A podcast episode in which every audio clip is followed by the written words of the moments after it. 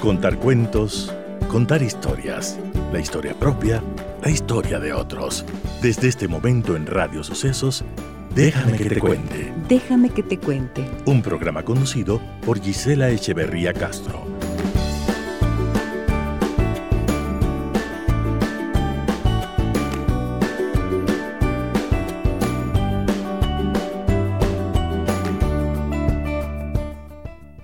Déjame que te cuente. Déjame que te cuente.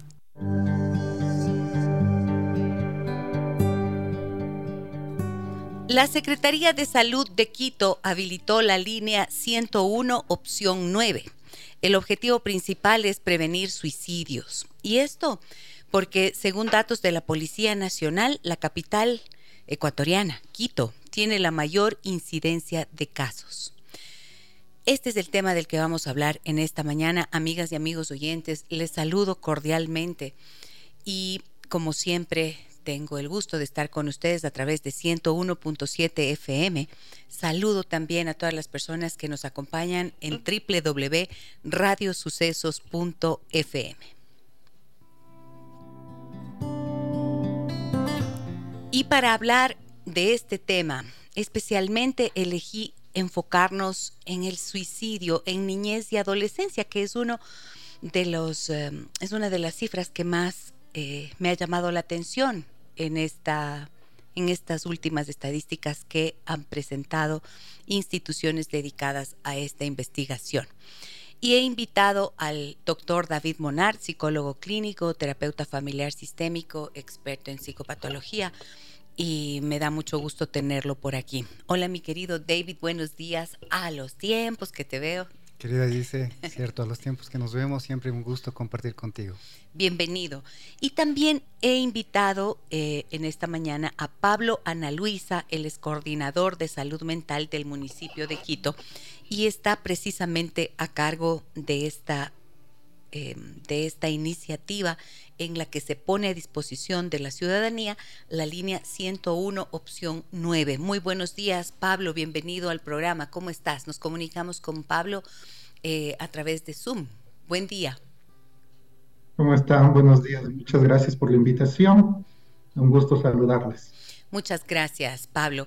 Ahora, quisiera partir, doctor Monar y Pablo, quisiera que partamos precisamente analizando esta realidad que vive nuestra ciudad de Quito y eh, cómo surgió la iniciativa de habilitar esta línea para casos de suicidio. Pablo, explícanos por favor cuál es la realidad de la que em, esta instancia, la Coordinación de Salud Mental del municipio, em, tuvo esta iniciativa.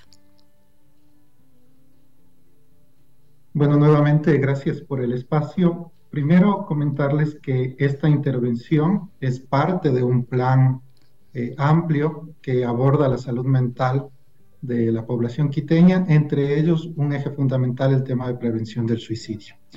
Hay varias aristas, una de las que, ha sido la, primera con la que hemos empezado y que un poco nos respalda también desde el lado de la evidencia es levantar eh, cifras reales de cuál es la problemática del suicidio en el distrito metropolitano. Nosotros hemos levantado un perfil epidemiológico de este problema de salud mental específicamente en Quito. Y esa es como la base estadística que nos permite direccionar algunas actividades puntuales. Ha habido, dentro del, análisis que hacemos de la información, en realidad es un tema preocupante, como se lo ha dicho anteriormente, Quito a nivel de números de casos, a nivel nacional, es la ciudad que más casos de suicidio presenta. El año pasado cerramos con 198 suicidios, cuando los vemos en número de casos. Pero cuando queremos hacer un análisis un poco más estadístico de esta información, nos referimos a nivel de tasas, ¿no? De tasas de suicidios. ¿Cuántos suicidios hay por cada 100.000 habitantes? Es el cálculo que hacemos. Nosotros cerramos el año 2022 con 6.9 eh, suicidios por cada 100.000 habitantes. No es un dato menor, desde luego es un dato preocupante, pero en términos estadísticos nos ubica en el promedio nacional y regional de lo que se espera que este fenómeno tenga a nivel de impacto dentro de la población. Eh, dentro de, estas estadísticas, de lo que hemos planteado también, cómo está distribuido por grupo de edad, por eh, sexo, por estado civil, nos ha permitido un poco también identificar cuáles son las intervenciones que más urgen implementar, pero que también tienen evidencia que funcionan. Entonces, dentro de las tres principales que tenemos está la, la, activación de esta línea telefónica directa, que es la 101, la 101 en la opción 9, en donde la población, en general la población quiteña puede acceder a un servicio de teleconsulta en salud mental, la hemos denominado. Esta teleconsulta está siendo brindada por 10 eh, psicólogos clínicos capacitados en intervenciones de psicoterapia breve, porque se abordan problemas de salud mental categorizados en malestar medio y bajo. Es decir, hay unos criterios clínicos que la teleconsulta nos permite hacer. Eh, están 10 colegas eh, trabajando ahora mismo, hemos tenido ya más de 200 atenciones en, promedio de la semana anterior eh, y esa es una, una forma en la que estamos también tratando de abordar a las personas que no logran acceder de manera presencial a las prestaciones de salud mental. Pero hay otro que está más directamente relacionado con la ideación suicida o con el intento o la conducta suicida ya por sí misma, que es esta activación que hemos hecho con el EQ 911. El, el municipio de Quito ha sido uno de los primeros en poder firmar un convenio de articulación entre la Secretaría de Salud y el sistema integrado, el, el CISEQ 911, para poder atender a emergencias en salud mental específicamente en casos de intento inminente de suicidio.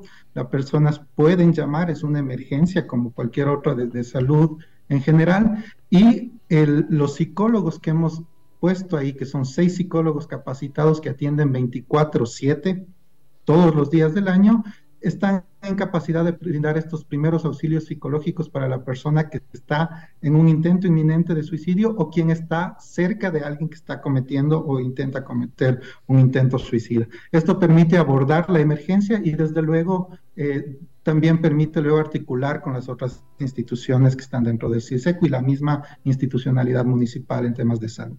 Muy bien, muchas gracias Pablo por darnos a conocer eh, los detalles de esta iniciativa. Doctor David Monard, ¿cuándo dentro, del, em, dentro de la comprensión de la psicopatología y mm, de lo que puede significar un intento de suicidio o el suicidio en sí mismo, cuando, eh, cuando una persona llega a tener esta ideación suicida y finalmente actuar de manera autodestructiva.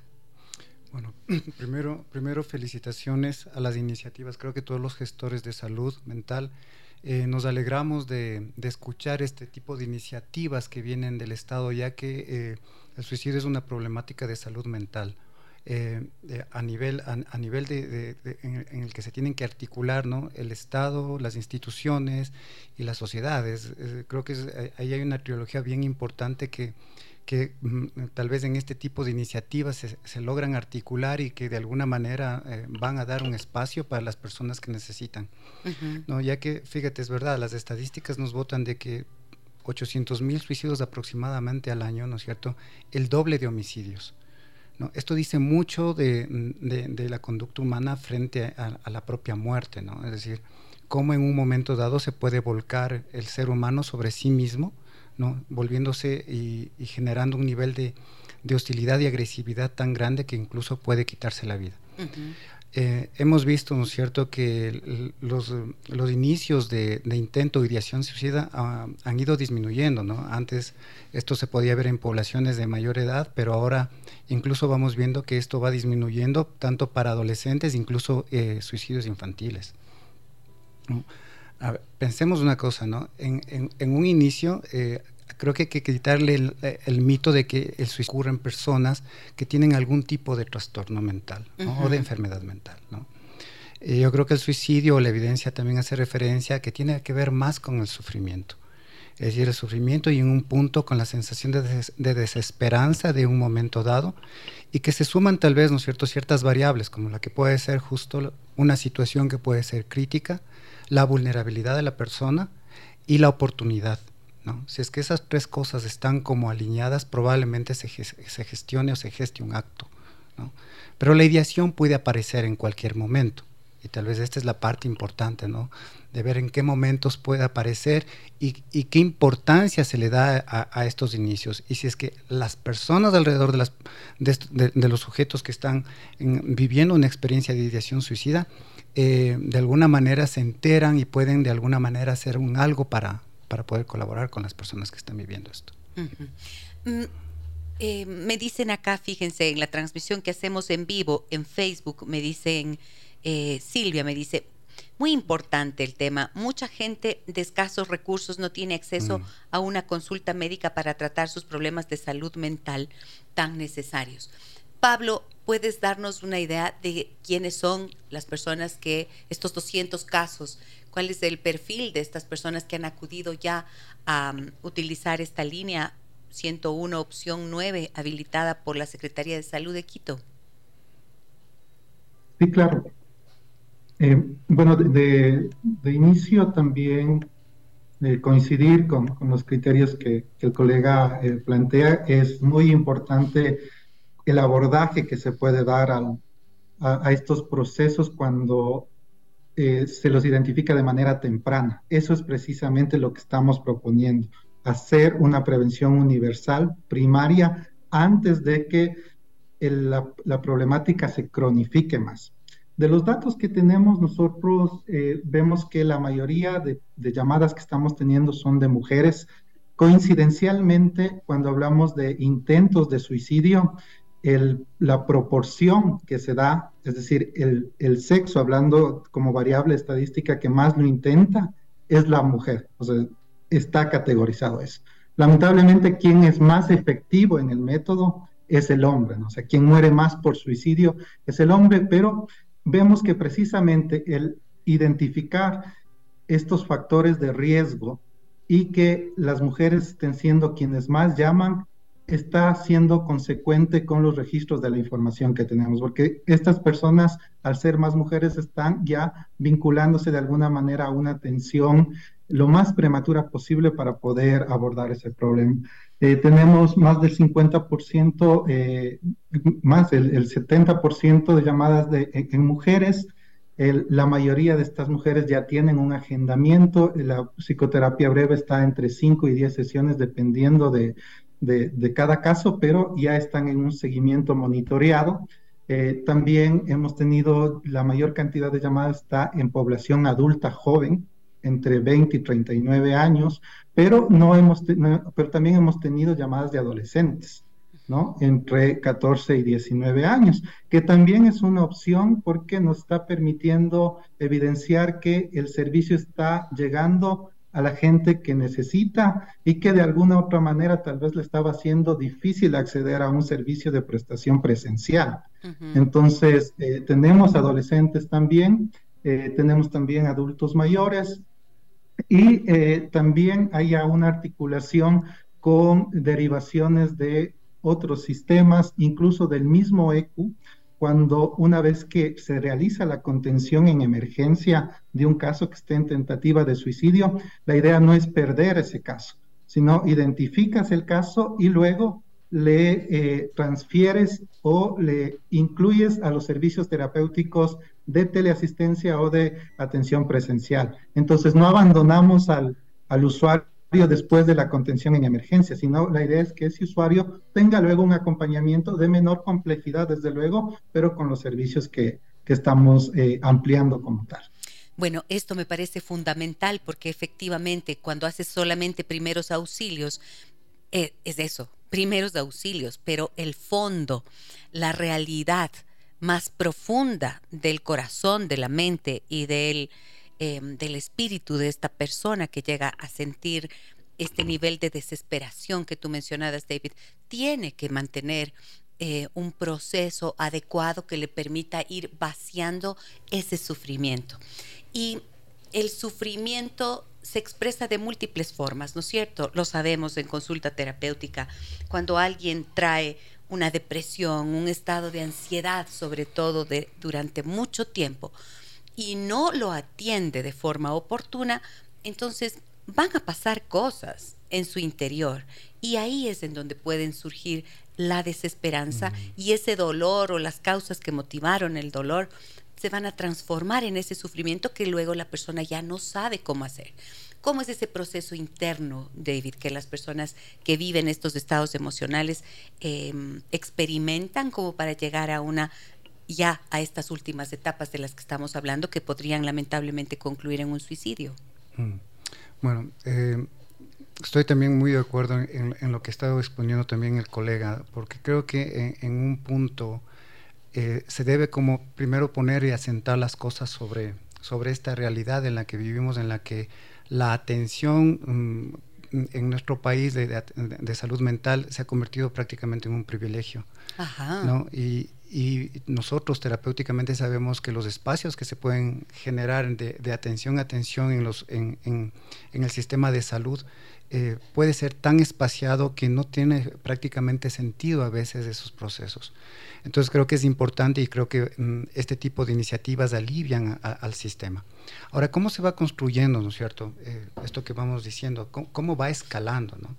Lógico que mm, a veces se piensa que una, que una persona simplemente decidió suicidarse un buen día, ¿no? Como un acto impulsivo. Es cierto que es un acto impulsivo, pero hay un proceso, hay un proceso. Eh, la persona se va moviendo de un estado inicial, ¿no es cierto?, de, de malestar o sufrimiento a una toma de un acto de quitarse la vida. Ese proceso no es rápido, ese proceso puede llevar tiempo, ¿no? Ese tiempo, de, e, ese tiempo en donde se va inoculando primero ideas, ideas primero que generalmente tienen que ver con niveles de agresión, primero hacia, hacia, hacia un otro, ¿no? Sí. Es decir, la persona intenta como gestionar ese malestar hacia un otro. Luego asume, esto generalmente tiene que ver con conductas que se vuelven probablemente agresivas, ¿no? Esa es como una primera etapa. Hay otra etapa en la que en un punto eh, se asume como una, una, agresividad hacia adentro ya, ¿no? Y, se desea que ocurra algo. Esta es la ideación pasiva de, eh, que Vega hablaba sobre eh, el deseo de morir, pero que sea como una muerte en la cual yo no asumo la responsabilidad, ¿no? que me accidente, que me caiga un rayo, es decir, que muera por cualquier circunstancia, pero ya hay un deseo de muerte. A pasar a un deseo de ideación ya activa, en donde de alguna manera se empieza a generar una planeación. ¿no? En, este, en este nivel de planeación, claro, ya la persona ya está como integrando una, una, una idea y volverlo acto, hasta que finalmente, en un momento específico, que ahí sí tiene que ver este, esta, esta, fase de impulsividad, en donde en un punto, ¿no es cierto?, ya con el plan activado, ¿no? Que, eh, de lo que entiendo en, Ecuador tiene que ver mucho más con la defenestración, es decir, lanzarse de, algún espacio, ¿no?, al vacío, eh, el ahorcamiento, toma de sustancias, disparo por armas de fuego. Fíjate que ya esto ya es una, una planificación, se llega a esto en una última etapa. Entonces, por esto este proceso no es un proceso inmediato, es un proceso que lleva tiempo, sí. ¿no? Porque hay que ir desactivando ciertos mecanismos que, que, luchan por la vida. ¿no? Y esto a lo largo del tiempo se desactiva hasta que ocurre. Por eso es importantísimo, ¿no es cierto?, que se intente como desactivar, no en este último momento, ¿no? Es decir, la persona en el puente, que está bien que se lo haga, pero es mejor trabajar en prevención en estas fases muy tempranas. Es decir, en las fases en donde las personas deberían tener procesos de afrontamiento. Entonces, ¿en dónde se tendría que empezar a trabajar también en función de educación, es decir, niñez y adolescencia, para, para generar habilidades de afrontamiento frente a la frustración, frente a, procesos emocionales que pueden ser muy duros para esa etapa, ¿no? Lo otro, ¿no es cierto? Estos espacios, es decir, lo que tú estás haciendo, lo que ahora está haciendo, ¿no es cierto?, eh, nuestro colega, es decir, espacios de comunicación responsable, que desmitifiquen el suicidio, porque creo que es importantísimo, ¿no es cierto?, que se desmitifique. Hablamos todos los días de homicidios, pero no hay un día en el Ecuador en el que no se habla de homicidios, pero no se habla, ¿no es cierto?, de, suicidios, siendo, siendo, ¿no es cierto?, que como te decía, es el doble de muertes de seres humanos en el, mundo. Muy bien. Em, Pablo, eh, estoy pensando en la cantidad de personas que han acudido y cómo esta cifra que tú nos das, 200 casos, las mujeres son eh, las que más han llamado a esta línea, en las que las que habitualmente más intentos de suicidio tienen, pero también nos hablaste de gente adulta mayor y también adolescentes, ¿verdad? Entonces, claro, uno puede pensar en las mujeres casi que uno sabe por qué. Pucha, si están sufriendo demasiado, si están en una situación estresante, quizás una depresión postparto que nunca se curó, bueno, un montón de situaciones, la violencia que pueden vivir o experimentar, ya. Pero cuando hablamos de niños y adolescentes es cuando más a mí especialmente me conmociona, ¿no es cierto? No digo que los demás no, pero cuando hablamos de niños y de adolescentes, digo, ¿qué es lo que como sociedad, como familias, no estamos haciendo bien para que un niño, una niña, un adolescente sienta ese vacío y esa desesperación tan grande de pensar que su vida no tiene más propósito ni sentido. Y muchas veces en consulta yo he escuchado a los niños, por ejemplo, decir, es que como yo soy un problema, ¿no? Como no hago mm. bien las cosas, como no funciono aquí, como mi mamá y mm. mi papá pelean por mi culpa, entonces lo mejor creo que es que yo ya no viva. Y con eso se van a resolver todos los problemas. Ese es uno de los de las frases eh, o del relato más duro de escuchar, ¿no es cierto? Niños y adolescentes. Mm. ¿Les ha pasado a ustedes? David, Pablo, ¿han escuchado esto que estoy mencionando? Sí, por supuesto. Eh, frases de este tipo, ¿no? De que, Dios me lleve, ¿no? Muy típico en consulta, ¿no? Eh, pido a Dios que, que, pare este sufrimiento y que de alguna manera me lleve. Esto, esta frase yo he oído muchas veces en consulta, ¿no? Sí. Es, si ves, empieza como a ver, hay ya, hay un deseo o, una, por lo menos aparece ya una intención de no desear vivir. Exacto. Hay, mm, tal vez no todavía de hacerse daño, pero por lo menos el deseo de vivir ya se empieza a apagar. Exacto, ¿no? Exacto. ¿Cómo has visto tú eso, Pablo?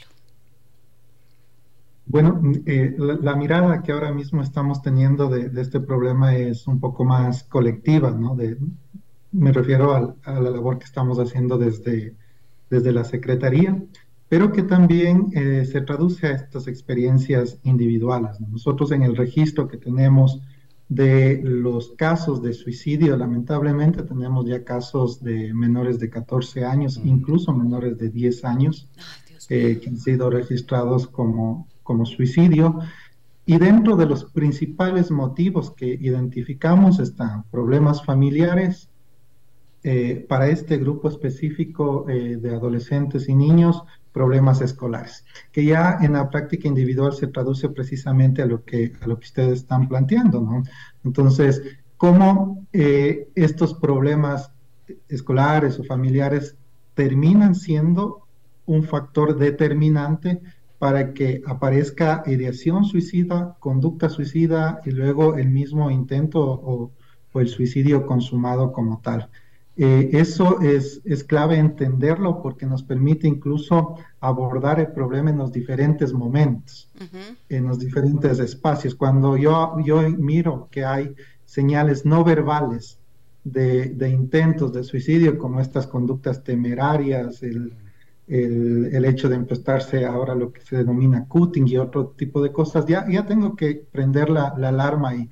Pero lo otro también las conductas verbales que hay o las señales verbales, eh, eh, cuando ya empiezan estas verbalizaciones, precisamente decir no quiero vivir, el mundo estaría mejor sin mí eh, y cosas por el estilo, son una alarma importante. Lo que nosotros estamos posicionando es cualquier señal de alarma, verbal o no verbal, debe ser atendida, o sea, debe ser abordada. No importa si en el camino vemos que obedecía a otro tipo de conducta, está bien, eso lo vemos en el camino, pero no podemos dejar de, hacer algo porque pensamos que no es importante.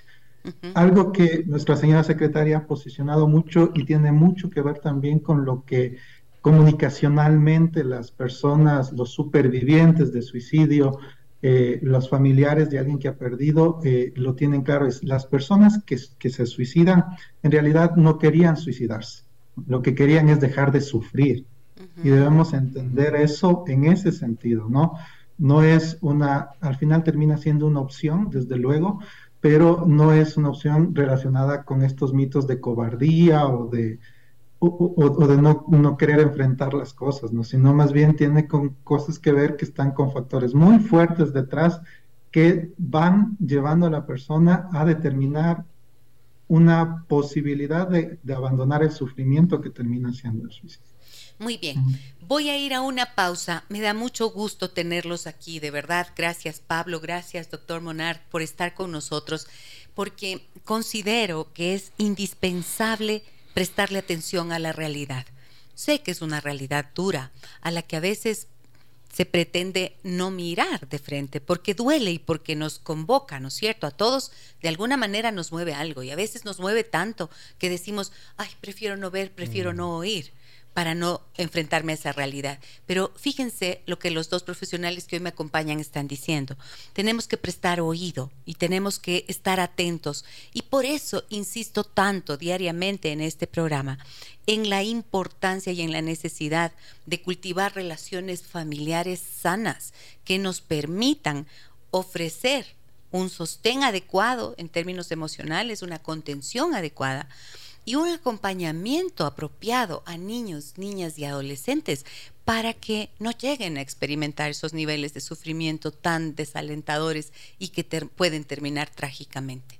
De eso estamos hablando en esta mañana. Voy a ir a la pausa comercial. Regreso enseguida con el doctor David Monard, psicólogo clínico, y con Pablo Ana Luisa, coordinador de salud mental del municipio de Quito, que han habilitado esta línea 101, opción 9, en donde el objetivo principal es prevenir los suicidios. Volvemos enseguida.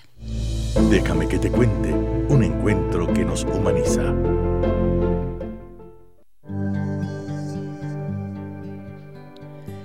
La Secretaría de Salud de Quito habilitó la línea 101, opción 9, para prevenir suicidios se trabaja en temas que pueden estar eh, vinculados con ansiedad, depresión, estrés e ideación suicida.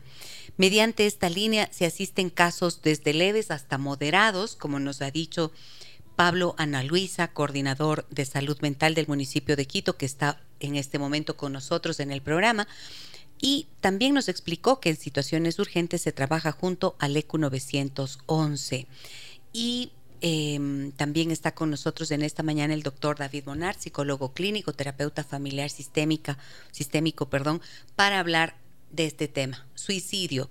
Suicidio en general en nuestro país, pero sobre todo acá en la ciudad de Quito, porque es eh, la ciudad del Ecuador en la que más se registran estos casos y también de suicidio en niñez y adolescencia.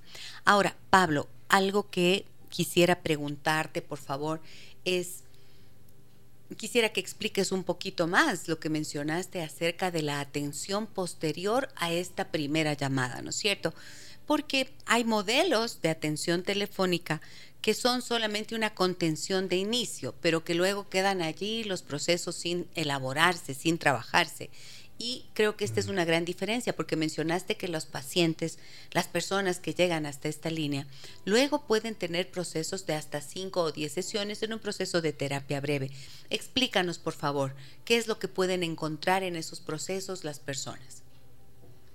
Claro, con, gusto. La idea de, este servicio es precisamente poder eh, hacer accesible las prestaciones de salud mental a, las, a la población que, que busque un, acompañamiento terapéutico. La ruta que se debe seguir es marcar al, al número corto 101 o 101, opción 9. Eh, también hemos habilitado la 1-800-510-510, esto con el fin de abarcar a todas las operadoras móviles para que puedan acceder. En cualquiera de los dos casos es eh, la opción 9 la que se debe seleccionar el propio script. Eh, perdón. Danos el número de nuevo, por favor, el otro 101, opción 9, ¿no es cierto? O sea, por ejemplo, si yo estoy con mi celular, agarro y marco 101, 101, marco, y espero que me, eh, me dé, me va a contestar una operadora. Exacto. Ya, ahí está timbrando. Y luego, entonces voy a esperar. Me dan un mensaje de saludo y ahí tengo que buscar la opción 9. Exacto, te dice la opción 9 si quiere atención, teleconsulta en salud mental. Lo mismo pasa con el 1-800-510-510. Eso, únicamente 1 510, 510, ¿ya?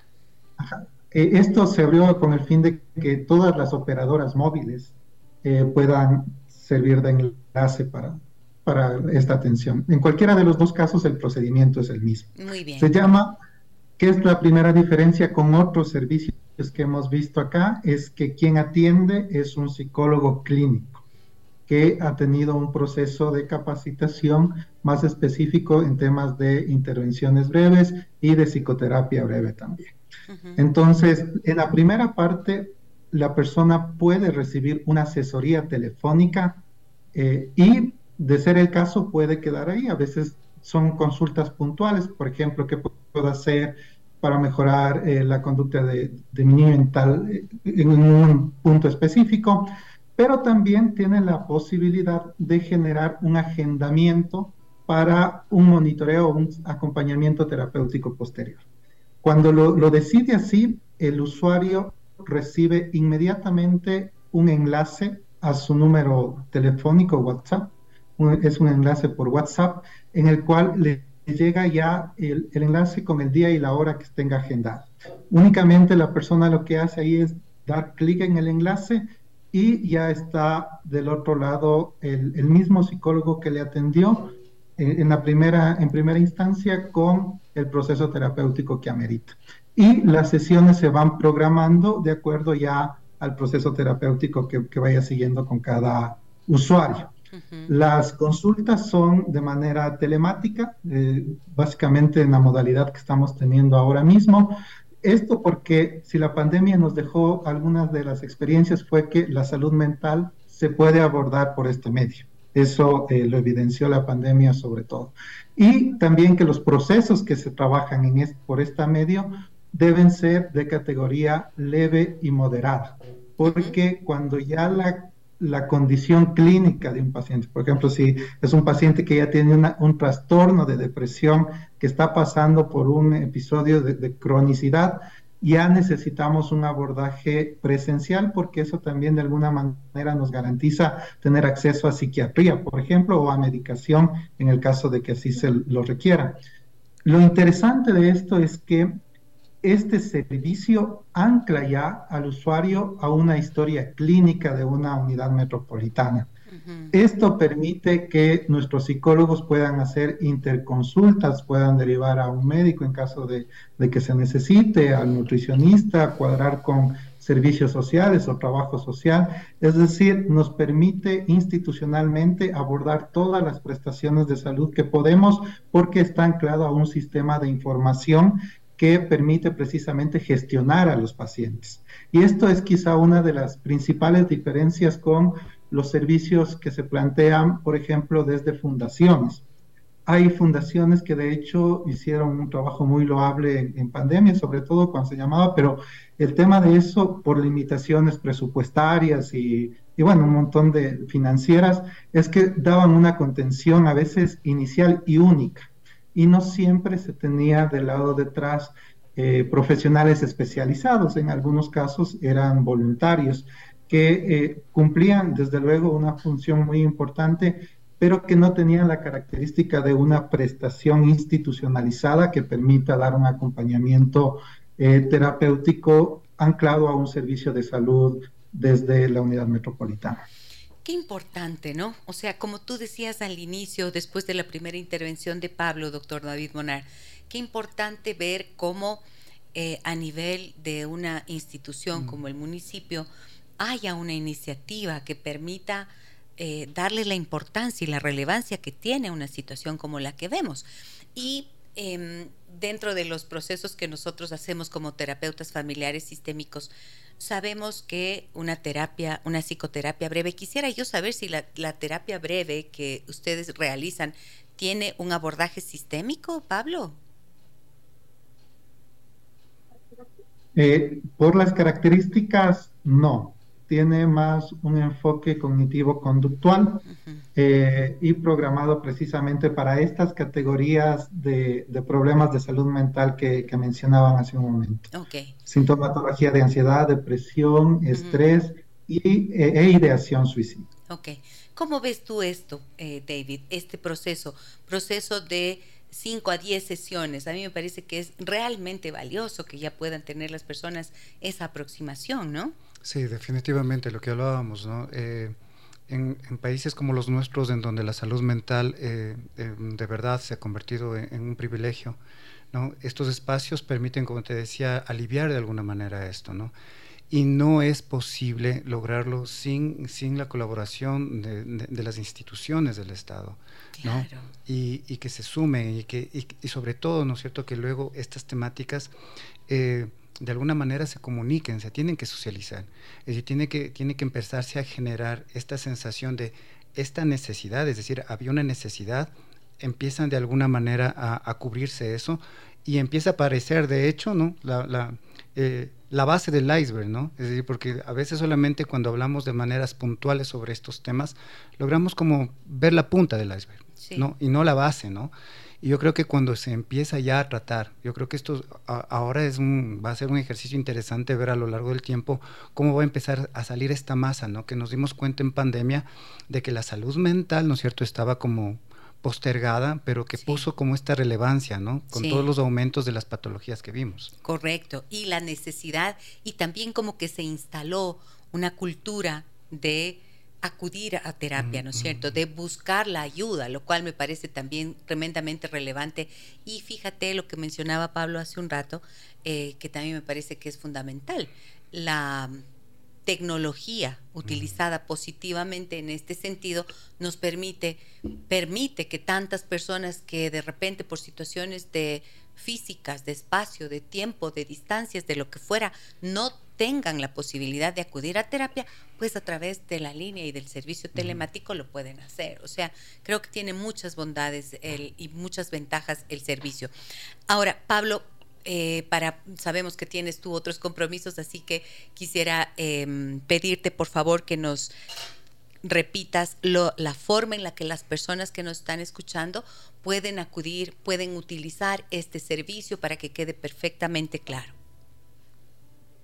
Claro que sí. Bueno, nuevamente muchas gracias por el espacio. Este es un compromiso que tenemos marcado dentro del plan de trabajo del señor alcalde de la Secretaría y creo que, estamos un poco manejando eh, esta propuesta en términos técnicos. La persona que necesite un acompañamiento terapéutico, eh, recordarles que es gratuito el servicio, puede, puede marcar al 101 opción 9 o al 1-800-510-510, igual opción 9, va a ser atendido directamente por un psicólogo clínico, quien puede darle una asesoría única de manera telefónica o también puede agendar citas subsecuentes de manera telemática para abordar la necesidad de salud mental que usted tenga. Aparte de eso, si usted necesita luego de, de esta intervención continuar un proceso terapéutico de manera presencial o eventualmente necesita, porque puede pasar, eh, una intervención con medicación o un abordaje psiquiátrico, por esta misma ruta se garantiza que tenga un servicio continuado. Muy bien, muchísimas gracias Pablo por tu participación en nuestro programa. Pablo Anuali Ana Luisa, perdón, coordinador de salud mental del municipio de Quito, ha estado con nosotros hasta este punto del programa. Gracias, felicitaciones por la iniciativa. Eh, qué bueno que tantas personas estén allí trabajando para brindar alivio emocional, bienestar eh, psicológico y por supuesto cuando eso cambia mejora todo a nivel de la familia también. Gracias de nuevo. un abrazo para ti y saludos a todos aquellos que están allí atendiendo esos casos. Muchas gracias. Igual Me voy a ir a la pausa comercial, amigas y amigos. Regreso con el doctor David Monar para responder varias, varias preguntas que tengo en el 099 55 639 90. Hoy hablamos de suicidio y quiero enfocar las preguntas que nos hacen tienen que ver con suicidio en niñez y adolescencia. Volvemos enseguida. Déjame que te cuente un encuentro que nos humaniza. Aquí estamos de regreso, amigas y amigos, y para las personas que em, necesiten tener atención gratuita, la Secretaría de Salud de Quito habilitó la línea 101, opción 9, atención gratuita de salud mental. 101 es el número que pueden marcar desde su teléfono celular o un convencional. Marcan 101 ahí les contesta una contestadora, les da un saludo y les va a decir, elija la opción, eligen la opción 9. También pueden hacer el mismo procedimiento desde el 1-800-510-510, siempre opción 9. Son buenas noticias, comentábamos, ¿no, doctor David mm. Bonar? Son buenas iniciativas que tienen que ser apoyadas. Muy bien, tengo varios mensajes que quiero compartir contigo. Mira lo que nos dicen. Gracias Gisela por abordar este tema tan interesante y tan preocupante a la vez. Soy madre de una adolescente y mi hija ha tenido varios inconvenientes en el colegio. Incluso se, entre comillas, enamoró de un hombre de 40 años. Ella tiene 13 años. Esto destapó un infierno en el hogar y ahora ella ha amenazado con suicidarse. No sé en qué momento sucedió todo esto, ya que yo no trabajo y paso en casa con mis hijos. Por favor, que mi mensaje sea anónimo. A ver, muchas gracias por tu confianza. A ver, David, analicemos este caso, por favor, porque me parece tremendamente importante.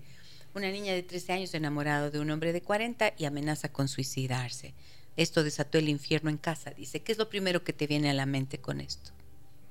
Mm, bueno, lo primero es este nivel de vulnerabilidad al que puedes, eh, pueden estar expuestos los adolescentes, ¿no? Es decir, y que muchas veces estas ventanas que se abren es a través justo, también como hablábamos, mira, ¿no? El beneficio de la tecnología, que permite como un acercamiento a la salud mental de manera telemática, pero al mismo tiempo no los riesgos que a los que pueden estar expuestos los niños y los adolescentes justo a través de estos mismos medios, es decir, el, acceso a, conectarse con, con, personas que pueden convertirse luego en, alto riesgo para nuestros adolescentes y niños. Por supuesto. Esto, Dios mío, si es que no me equivoco, me suena a un caso de grooming, que es como se conoce, ¿no es cierto? Cuando un adulto de repente empieza un proceso de seducción y de engatusamiento a una niña, como en este caso, eso se llama grooming y es un delito. Y entonces no me das mayores, no me das mayores em, detalles, pues, ¿no es cierto?, sobre cuando dice se armó un infierno en la casa. No sé qué pasó, no sabemos qué pasó, no nos estás explicando, pero cuando una niña de 13 años amenaza con suicidarse con este contexto que nos explican, ¿qué es lo que tú crees que esta mamá tendría que hacer? Bueno, primero comprender, ¿no es cierto? La situación, verla, verla de una manera mucho más, más sistémica, como siempre hablamos. Es decir, ¿qué está alrededor de, de su hija? ¿no? ¿Qué está ocurriendo?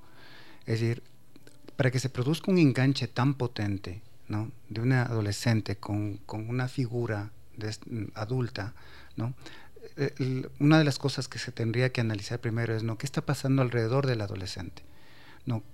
Eh, cuánto acceso tiene a tecnología, cuánto aislamiento tiene, ¿no? Eh, la, relación, la relación que se está manteniendo en la, familia, tanto con la madre, con el padre, si es que hay un padre. Es decir, todas estas relaciones que pueden ser significativas y que tú sabes que en la niñez y en la adolescencia son figuras de contención. ¿no? A veces cuando falla esto, ¿no? Los niños o los adolescentes pueden estar vulnerables justo a estas vinculaciones potentes con figuras que aparecen y que de alguna manera suplen estas carencias. ¿no? Entonces, estas conexiones se convierten en, prácticamente necesarias para, los adolescentes o niños porque están supliendo un vacío que, ha generado sufrimiento y que estas personas, como tú decías bien, tienen o han desarrollado esas, estas habilidades para entrar a través de ese campo y de una manera hábil como engatusar la palabra es correcta, ¿no? Es manipular, engatusar. Exacto. Hacer que se, que se generen enamoramientos muy potentes para que luego mm, prácticamente se vuelvan absolutamente dependientes de estas figuras. Entonces, solamente el hecho de pensar sacarlas de sus vidas, claro, ¿no? Lo que hablábamos hace un momento, genera altísimo sufrimiento, ¿no? Mucha desesperación, angustia. Angustia de la pérdida. Y volvemos a este escenario en el que mm, una de las soluciones que aparecen es la salida de la escena, es decir, el deseo de matarse. Claro, ahora, habiendo comprendido todo este contexto que bien lo explicas, doctor Monar, em, también es importante que la madre en este caso adquiera y asuma un liderazgo concreto y hacer la búsqueda de ayuda profesional indiscutiblemente, ¿verdad? Mira, a veces me preocupa mucho cuando recibo mamás en consulta o papás que dicen, em, tengo este problema con mi hija de 11 o mi hijo de 12. Eh, ¿Y dónde está el chico? Yo pregunto, ¿no? ¿Por qué no vinieron a consulta con él o con ella? Y me dicen, es que no quiso.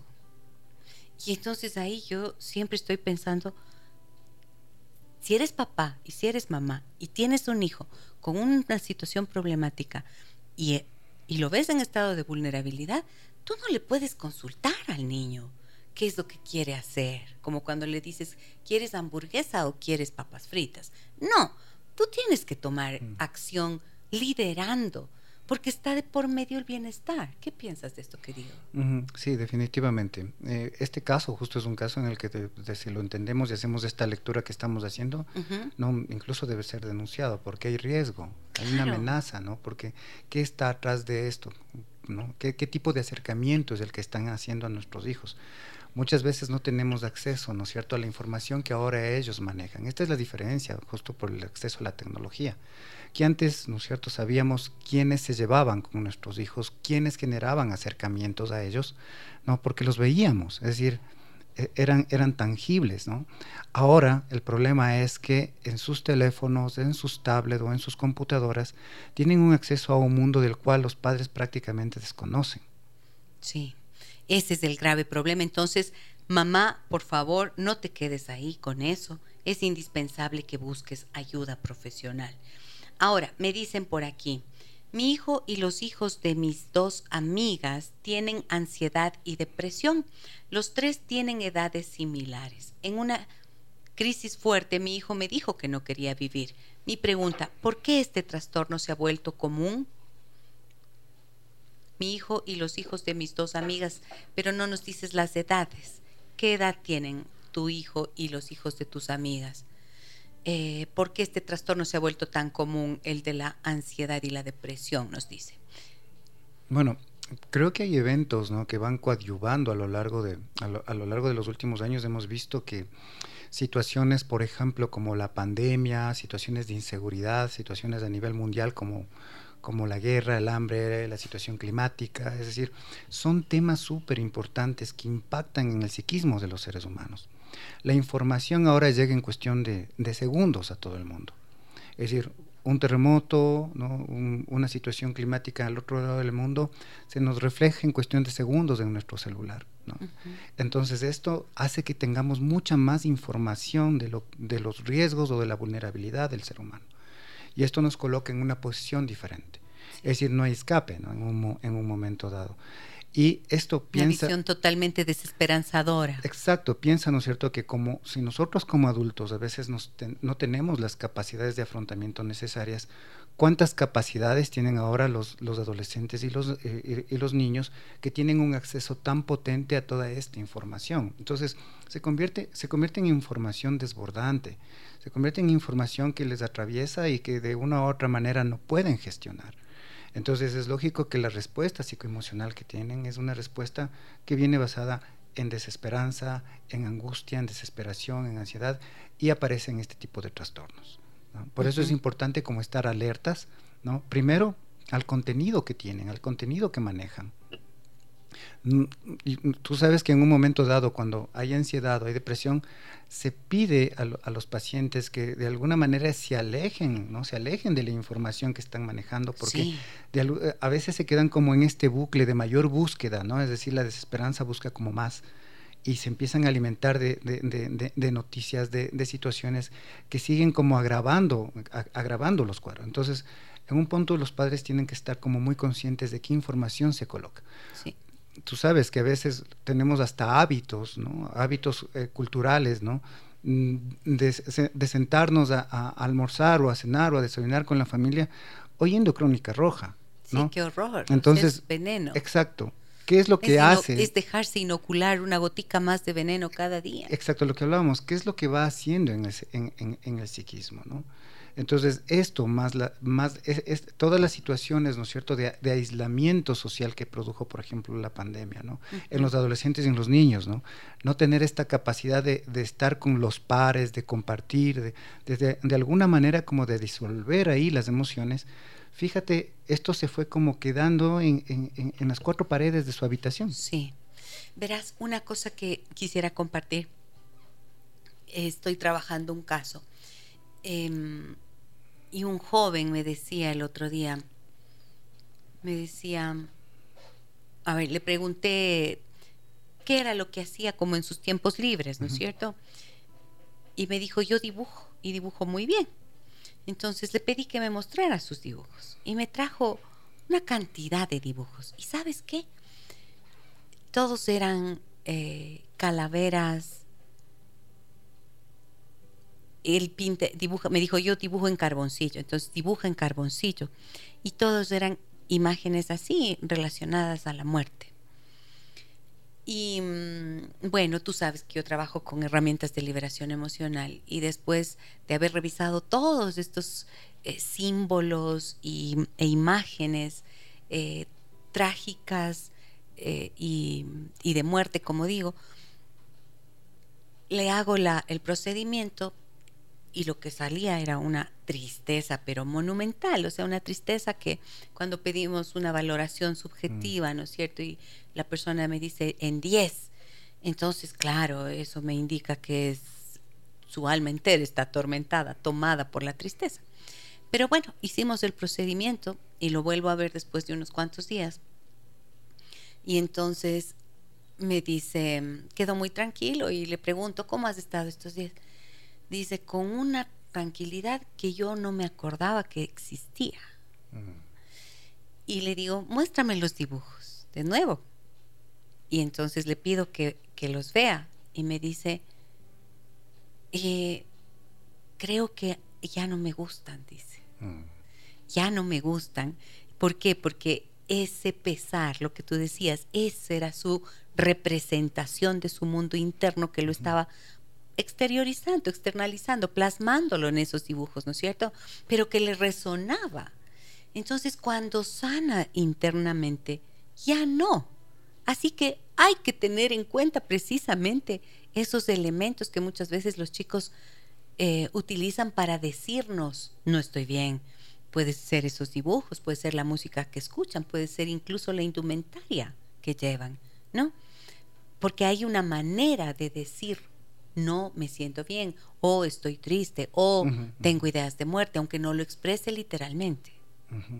¿Qué piensas de esto? Sí, fíjate, justo esto, ¿no? Eh, en parte de la entrevista también eh, el otro invitado, Pablo, hablaba justo de esto, ¿no? Del, mm, de la comunicación, de la, atención que tenemos que estar en, eh, de, la comunicación tanto oh, verbal y no verbal y no verbal.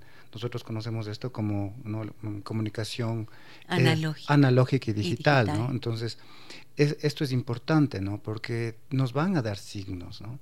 Es decir, la persona puede expresar verbalmente alguna frase suelta por ahí, alguna palabra suelta por ahí, ¿no es cierto? Y, los padres, la familia, debe estar atento a la narrativa de, los miembros de esa familia, ¿no? Eh, cuando a veces se nos pasa, ¿no? O, simplemente no queremos oír por miedo, porque esto también ocurre, es decir, oímos algo y eso nos genera un, nivel de perturbación que nos hace que más bien bloqueemos, ¿no es cierto?, cualquier acercamiento hacia, hacia eso que ya debería ser una bandera roja que nos diga, hey, ponte atento, aquí está, aquí está ocurriendo algo. Y lo otro, ¿no es cierto?, el lenguaje, el lenguaje mm, no verbal o, o el analógico que conocemos, Em, que hace referencia justo a las conductas, ¿no? a, estas maneras de estar. ¿no? Es decir, si es que vemos comportamientos que ya salen de lo habitual, sobre todo eh, conductas de aislamiento, ¿no? Eh, vemos conductas de, autoagresión, conductas temerarias, ¿no? que generalmente las conductas temerarias yo pienso que son las de más riesgo, ¿no? porque ahí está operando... ¿Cuáles son esas, David? Eh, que los muchachos, eh, los muchachos, ¿no es cierto?, hacen, hacen actividades o, toma de acciones de extremado riesgo, ¿no? Y es bien interesante esto porque alguien puede desear morirse deseando morirse, es decir, está consciente de eso, pero el temerario no.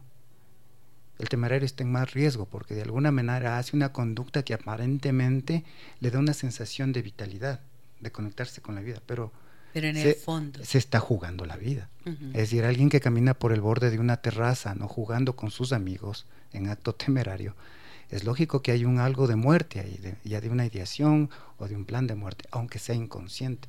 Entonces, cuando nosotros nos percatamos de este tipo de cosas, ¿no es cierto? Hay que, la familia, fíjate, este ya es un estadio, un estadio mm, intermedio ya hacia el acto en sí mismo, Sí, ya hay que estar alerta. sí, sí. Pero tal vez la prevención, la prevención tiene que ir mucho más allá. Y tal vez la prevención parte justo del sujeto, Correcto. el individuo. ¿Cuándo? Yo creo que todas las personas que nos están escuchando tienen que hacerse una pregunta, si es que en algún momento de sus vidas, ¿no? Justo han deseado morir. ¿no? Y si es que eso se han hecho, o sea, o sea, hágase esta pregunta de si es que eso ha aparecido más de una vez. Es decir, estas son las fases iniciales y son los momentos en donde todavía tenemos una sana voluntad como para buscar ayuda. ¿no? Entonces, tal vez los inicios de la prevención deberían ser estos, en los que nosotros deberíamos estar muy atentos y alerta a nuestro propio diálogo interno, Correcto. en donde nosotros nos decimos cosas, en donde ya ponemos en riesgo la vida. Yo creo que este es el inicio de esto que hablábamos, de que, que hablábamos hace un momento sobre eh, que se vaya enfermando el deseo de vivir. Sí. Mira lo que nos dicen por aquí. La ansiedad, la angustia, la desesperanza, ¿son falta de amor? Mm. Qué buena la pregunta, me encanta. Mm. Mira, si volvemos a la, a la- a la historia de la, de, de la, de la psicoterapia, de alguna manera es esa búsqueda, ¿no? Es esa búsqueda de, de- de- de la escucha. Por ejemplo, tú sabes que cuando, cuando hacemos psicoterapia nosotros hacemos esta escucha empática. ¿no? Que puesta en otras palabras es una escucha de amor, Sí, ¿no? De un, de un interés genuino desde el amor humano por otro ser humano. Cuando hacemos que las familias hablen entre ellas y encuentren, ¿no es cierto?, un- relaciones sanas, estamos hablando de un amor digno. Cuando hablamos de terapia de pareja, estamos hablando de un amor dignificante del uno para el otro. Y cuando hablamos de la terapia individual, hablamos del amor a sí mismo. Entonces, de alguna manera sí. sí, sí, sí. Y eh, creo que cuando hay ansiedad, cuando hay angustia, cuando hay desesperanza, también yo he encontrado vivir mucho miedo. Y el miedo es el opuesto del amor. Entonces sí, coincido con lo que dices. Sí hay falta de amor. Y a veces es la falta del amor propio, la falta del amor del otro que te mira, como decías, con compasión, ¿no es cierto? Que te humaniza a través de esa mirada, eh, que te escucha dándote a entender que lo que, tus- que lo que tienes que decir es importante. Por lo tanto, tu presencia es significativa en Por su supuesto, vida. Por supuesto. Y eso es lo que hace toda la diferencia. Entonces, claro, cuando una persona de repente, y como estamos hablando de- también de niñez y adolescencia, de repente no siente, no encuentra esa mirada que le reconozca como alguien válido y como esa presencia suya tiene un valor para, al- para este que lo mira, entonces, claro, si no hay nadie alrededor que me mira, si no soy, no soy significativo para nadie, entonces, claro, tal vez lo mejor sea ya no estar aquí. Exacto. En un punto la desesperanza y el miedo conectan con, con, con el desamor, ¿no? Y fíjate que pensando esto de alguna manera, ¿no? Atraviesa tanto las relaciones familiares, las relaciones con los otros, con, las- con, lo- con lo- con las amistades, la relación terapéutica, pero incluso la relación, fíjate, de, de- de- de las instituciones, ¿no? De las, Sí. Como ahorita acabamos de oír, ¿no? De las instituciones de, mm, del Estado, ¿no? ¿Por qué? Porque de alguna manera también es una preocupación por sus ciudadanos, es un amor por los ciudadanos. Sí. El no preocuparse de los ciudadanos es un desamor de los líderes por la, por la gente, ¿no? Ajá. Es decir, yo creo que en un punto todo lo que vemos que ahora nos afecta tiene que ver con un desamor hacia la gente, Hacia el pueblo, hacia la, hacia, hacia la- en un punto mm, no hay este amor genuino desde el humano, ¿no? Desde, lo, desde ese amor aristotélico, ¿no? De conexión con el humano por, por el hecho de sentirle al otro humano. Sí, sí, esa es nuestra tarea, yo creo, ¿no es cierto? Y eh, mi, mi mamá tenía una frase que decía, ella decía, eh, no hay nada más triste que no tener a dónde volver la mirada. Mm. Y pensando en, en Bowlby, ¿no? Y en la necesidad del- de la base segura, eso es lo que siempre reclamamos. Mm. O sea, tener a dónde volver la mirada es saber que cuentas con alguien que vas a tener una base de seguridad a donde, donde alguien que te puede sostener. Y eso es lo que muchas veces necesitamos escuchar y decir a los niños y a los adolescentes, frases que les ayuden a anclarse y a saber que como padres los amamos incondicionalmente y que no importa lo que pase, vamos a salir juntos de esto, ¿no? Creo que necesitamos recuperar esa fuerza en las palabras para dar seguridad y hacernos más fuertes entre todos. Sí, porque no es no tener situaciones críticas o adversas, no se trata de eso, no se trata de pensar en, un mundo perfecto, se trata de pensar en que se puede atravesar este mundo, esta vida, ¿no? Acompañado, vinculado de una manera digna con un alguien. Eso ya nos humaniza, eso ya nos hace una enorme diferencia. Mira lo que nos dicen por aquí, David. Buen día, Gis. Llámame Luz. Mi hermana hace 21 años intentó suicidarse. Se tomó destapacaños. Vivíamos sin mis padres mientras estudiábamos la universidad y la encontré en el hospital bajo el cuidado de un médico amigo mío junto a mi cuñado. Inventaron que la empleada que no teníamos había cambiado los frascos y ella por error se tomó el líquido, pero no tragó. Inventaron esa mentira para evitar el escándalo. Mis padres nunca lo supieron, pero mi hermana cada que discutía con mi cuñado tenía conductas como lanzarme cosas o salirse a la calle en la noche y yo tenía que salir a buscarla y hacerla regresar. En fin, yo me casé y me mantuve cerca, incluso hace un año y medio amenazó con lanzarse del quinto piso. Eso le dijo a su hijo. Cuando algo no está a su gusto, ella amenaza. Le pedí a mi cuñado y a mi otra hermana que le lleven a atención especializada, ya que conmigo no quiere tener contacto. Yo le pedía eso a ella desde hace 20 años, pero no lo han hecho. Yo también me cansé de estar siempre pendiente y acepté su actitud. Y también me alejé, pero me preocupa lo que piense o sienta y si solo amenaza o algún día lo cumplirá. Mis padres hacen lo que ella diga. No, sé, no sé si algún rato se dan cuenta de lo que ocurre. Ella tiene 47 años, ahora está casada y tiene hijos. ¿Qué hacer? Wow, una historia de una persona que amenaza y amenaza. Entonces, ¿qué es lo que significa esto? ¿no? ¿Qué comunica a través de estas amenazas de suicidio después de lo que había ocurrido? Gracias, Luz, por tu confianza en el programa y por compartir esto que nos comentas. ¿Cómo ves esto, doctor David Bonar? Mm, bueno, sabemos que las personas, mm, las estadísticas eh, hacen referencia justo a que los la mayor cantidad de, suicidios están, eh, de intentos suicidas están cometidos por mujeres, ¿no? Pero más logrados por los, por los hombres. Es decir, mm, son más efectivos al momento de tomar una, una, decisión para, que se vuelve súper efectiva. Eh, sin embargo, ¿no? Uno, de los parámetros que hay que tomar en cuenta para el suicidio es justo los intentos, es decir, una persona está en más riesgo si tiene muchos más intentos. Es decir, esta conducta para suicida puede durar mm, muchos años hasta que hasta que se logre. Entonces, hay que tener como siempre esta atención, ¿no?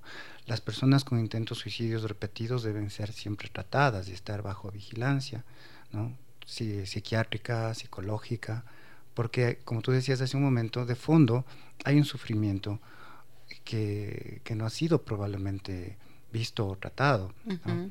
Eh, es importante también entender que en, un punto la, eh, la ideación, eh, que se, se, va convirtiendo en plan y en acto a lo largo del tiempo, puede, puede, dar, puede ser efectiva. ¿no? Entonces no quiere decir que desvalorecemos que si es que esta persona ha tenido uno, dos o tres intentos de suicidio y no, y, no, no, ha llegado a, tener este fin, no quiere decir que en la cuarta no, no vaya a ser exitosa, efectiva, ¿no? Entonces hay que tener mucho cuidado y no quitar los ojos de las personas que son vulnerables. Ahora, en el caso que nos comenta Luz, ¿qué ocurre? ¿Qué puede hacer ella como hermana? Porque su hermana está casada, tiene mm, hijos. Mm tiene padres. O sea, ¿de quién es la responsabilidad primordial ahí? Mm. Bueno, siempre es del, bueno, siempre en, el caso de, ser, de ser un adulto, un adulto funcional, es importante como tener en cuenta que siempre la responsabilidad es de esa persona, porque como sabemos, alguien que comete un acto suicida, eh, de pronto toma una decisión y la mayoría de las, de, de las personas en su, en su entorno no tienen la capacidad de hacer nada. Es decir, es un acto tan impulsivo en un momento, es decir, que cuando ya se toma esta decisión, que prácticamente las personas en el entorno eh, se quedan atadas de manos. Por eso, en, un punto, hay mucha culpa en los familiares que se quedan, ¿no? Porque es como que, ¿qué no hicimos? ¿Qué no vimos? Y muchas veces es que no se mostró, ¿no? Es decir, no, no, no necesariamente tiene, no, todo, no todos los suicidios tienen como, como un esquema, ¿no? Hay suicidios en donde la familia ni siquiera había pensado que esta persona podía ser o llegar a este, a este punto.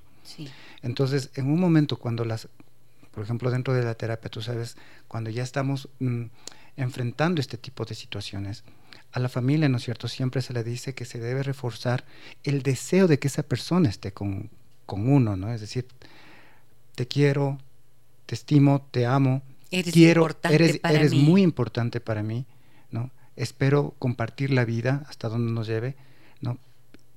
Pero en un momento dado la responsabilidad es tuya.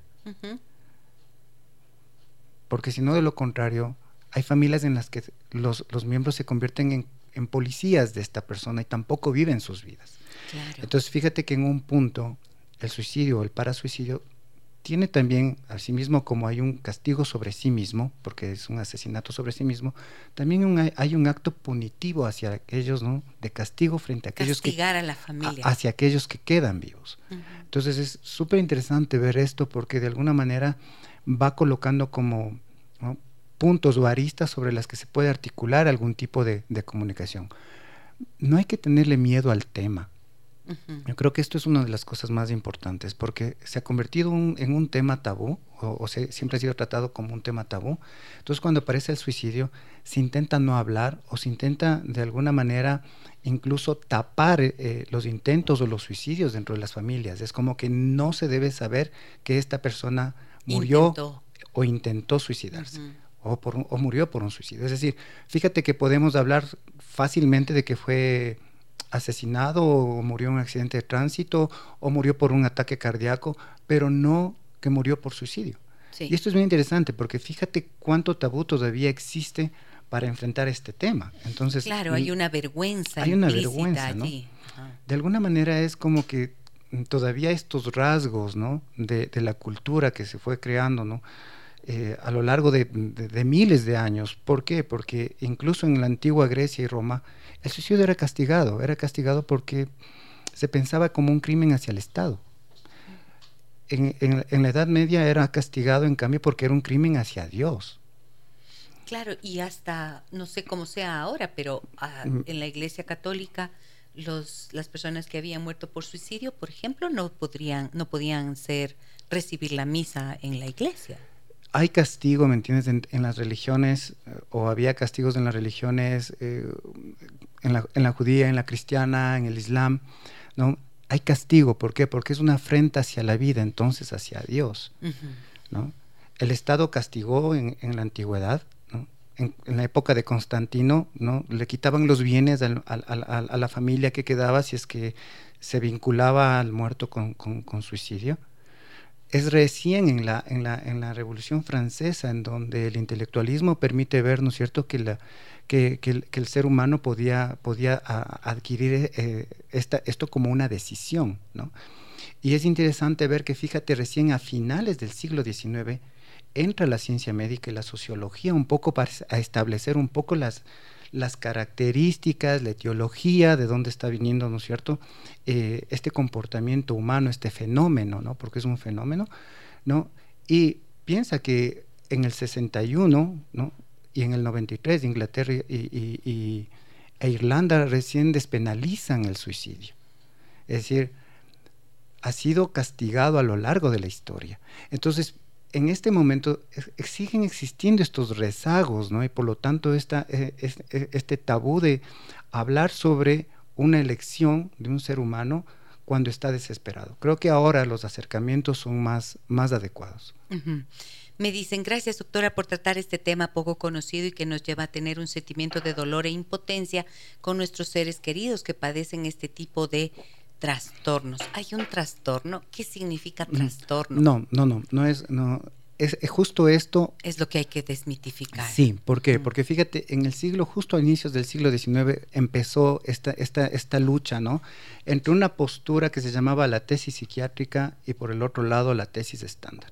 La tesis de psiquiátrica hacía referencia a que el suicidio estaba vinculado con insania, es decir, con enfermedad mental, mientras la tesis estándar era eh, vinculada con el suicidio como, sí, podría pasar en enfermos, pero también en personas sanas. esa es la que se ha ido estableciendo actualmente. Si bien es cierto, uno puede estar alterado emocionalmente en el momento del acto, pero no implica necesariamente que esta persona tenga un trastorno. Eso es importante entender. Es decir, de alguna manera, como te decía, si es que se suma alto sufrimiento, vulnerabilidad de esa persona y oportunidad, es probable que cualquiera de nosotros ¿no? pudiese estar fragilizado frente a un fenómeno como el suicidio. Mira, tengo acá un mensaje que nos dice, eh, Kat nos dice, hace tres meses se suicidó un chico de 22 años, nieto de una familiar. Em, el chico se contagió de SIDA, de VIH, ¿no es cierto? Y entonces desarrolló la enfermedad del SIDA y no soportó su dolor, preocupación y, y depresión. Tuvo un primer intento en su casa y luego terminó consumando el suicidio. Su madre trabajaba y al llegar a casa lo encontró. Eh, fue tarde. La mamá está con psicólogo. Su abuela no ha querido salir de su casa mm. por la tristeza e impresión de la decisión que tomó su nieto al acabar con su vida. Es una noticia familiar demasiado triste. Claro, por supuesto. Entonces ahí vemos como la necesidad, como que no es solamente una cantaleta mía, ¿no es cierto? Cuando tocamos estos temas y yo digo, por favor, busquen ayuda profesional, mm. hagan lo que sea necesario para resolver esto, es porque es necesario hacerlo a tiempo. Eh, buenos días, mi doctora, buen tema. Y a, su invita a usted y a su invitado, bendiciones, muchísimas gracias. Me dicen también, eh, hola, buenos días, doctora. Tengo una hija de 15 años y me he dado cuenta que desde hace un año atrás viene con un cambio de conducta violento hacia mi persona pero a la vez manifiesta estar deprimida y no puede llorar. Se ve que quiere llorar, pero no puede. He hablado con el papá, pero él no está de acuerdo en que la llevemos al psicólogo. No sé qué hacer, ya que ellos están a cargo del padre y no entiendo por qué él no quiere. En ocasiones tengo miedo y esto me genera ansiedad. He visto signos y síntomas de la depresión y como madre me preocupa mucho. Pues haces bien en preocuparte, Eli, porque eh, no sé, pero en una situación así, cuando dice el papá no quiere que la lleve, ¿qué hace esta mm. mamá? Mm. Llama al 1-800-510-510, ¿no es cierto? Ahí está esa atención gratuita que ofrece el municipio de Quito, 1-800-510-510 y o 101, eh, opción 9, siempre la opción 9, y ya tienes un camino de solución, ¿no? Porque cosas así tan delicadas pues no hay otro camino. Sí, y, justo cuando se, se enfrentan estas dos lógicas, ¿no? De buscar ayuda y no buscar ayuda frente a alguien que amamos, busquen ayuda. Sí. O sea, enfrenta, enfrenta lo que sea necesario para dar ayuda a, uno de, tus seres amados. O sea, no, no, no creo que hay que darle tantas vueltas en ese sentido. Claro, o sea, no puedes pedir mm. permiso. Sí, para, para, dar ayuda, para ayudar, exacto. O sea, creo que en un punto, ¿no es cierto?, hay que tomar las cosas y decir, ok, mi hija necesita, mi hijo necesita ayuda, entonces hay que hacerlo. La hermana de mi cuñado se suicidó hace unos cinco años y a mi hija de siete años en ese entonces le escuché gritar, ya no quiero vivir. Cuando yo le reprimí verbalmente, la evaluó la psicóloga. Hicimos cinco sesiones y menos mal no encontró alarmas para dar seguimiento. Hoy tiene 13 años y está muy bien. Creo que es correcto tomar acciones inmediatas y tomar atención a señales de alerta a tiempo. Excelente. Muchas gracias mm. por este testimonio. Em, acá también me dicen, mi hermana menor tenía vómito y dolor de cabeza cuando algo no salía como ella quería en su trabajo. Se deprimía y estuvo en tratamiento por más de un año por depresión. Vivía conmigo, yo no podía dormir tranquila y creo que mi hija copiaba algunas acciones de ella. Ahora tiene 35 años y desde hace dos vive sola y está muy bien. El tratamiento a tiempo ayuda mucho, efectivamente. Bueno, me alegra mucho que estas sean las conclusiones, los mensajes finales. Mensaje final de tu parte, doctor David Monar. Bueno, eh, den mucha atención a sus, a sus seres queridos, ¿no? Hay que, hay que estar como muy alertas y no, y, hay que desmitificar los temas de llamada de atención, por ejemplo. ¿no? Lo hace por llamar la atención. Pues sí, está llamando la atención. Entonces, Pero es porque necesita que se lo vea. Démosle atención. Es decir, estemos muy alertas a las conductas que pueden aparecer, ¿no? que, que de alguna manera nos llamen la atención y hablemos mucho sobre este tema. No le tengamos miedo. Si es que las personas dicen, pero es que no sabemos cómo abordarlo justo hablemos nuevamente de, que la posibilidad que tenemos eh, ahora sobre el acceso a la información también es muy buena. es que ustedes como, como pares de familia buscan elementos, se informan, ¿no? Justo a través del Internet, exploren un poco, lean un poco. Compartan eh, este programa. Compartan, exacto, programas como este, y todos los que probablemente pueden encontrar que, que, dan ciencia cierta de, de, lo que es este fenómeno, ya están haciendo mucho por, ustedes, por sus familias y por la sociedad. Muchísimas gracias, querido doctor David mm. Monard, por venir con nosotros de esta mañana, por tu valiosa, eh, valiosísimo aporte, porque la claridad de las de los conceptos y de las explicaciones, estoy completamente segura que siempre ayudan a orientar apropiadamente a nuestra audiencia. Mil gracias. Gracias a ti. Muchísimas gracias también a ustedes, amigas y amigos, por su por estar con nosotros, por escribir, por contarnos, por compartir sus testimonios, sus historias, pues esto hace que entendamos mejor también los temas que planteamos. Un abrazo grande a todos ustedes. Mañana los espero a partir de las 9 horas con 30. Soy Giselle Echeverría. Hasta mañana. Las historias que merecen ser contadas y escuchadas. Historias que conmueven Historias que inspiran. Mañana, desde las 9 y 30, déjame que te cuente. Déjame que te cuente. Con Gisela Echeverría Castro.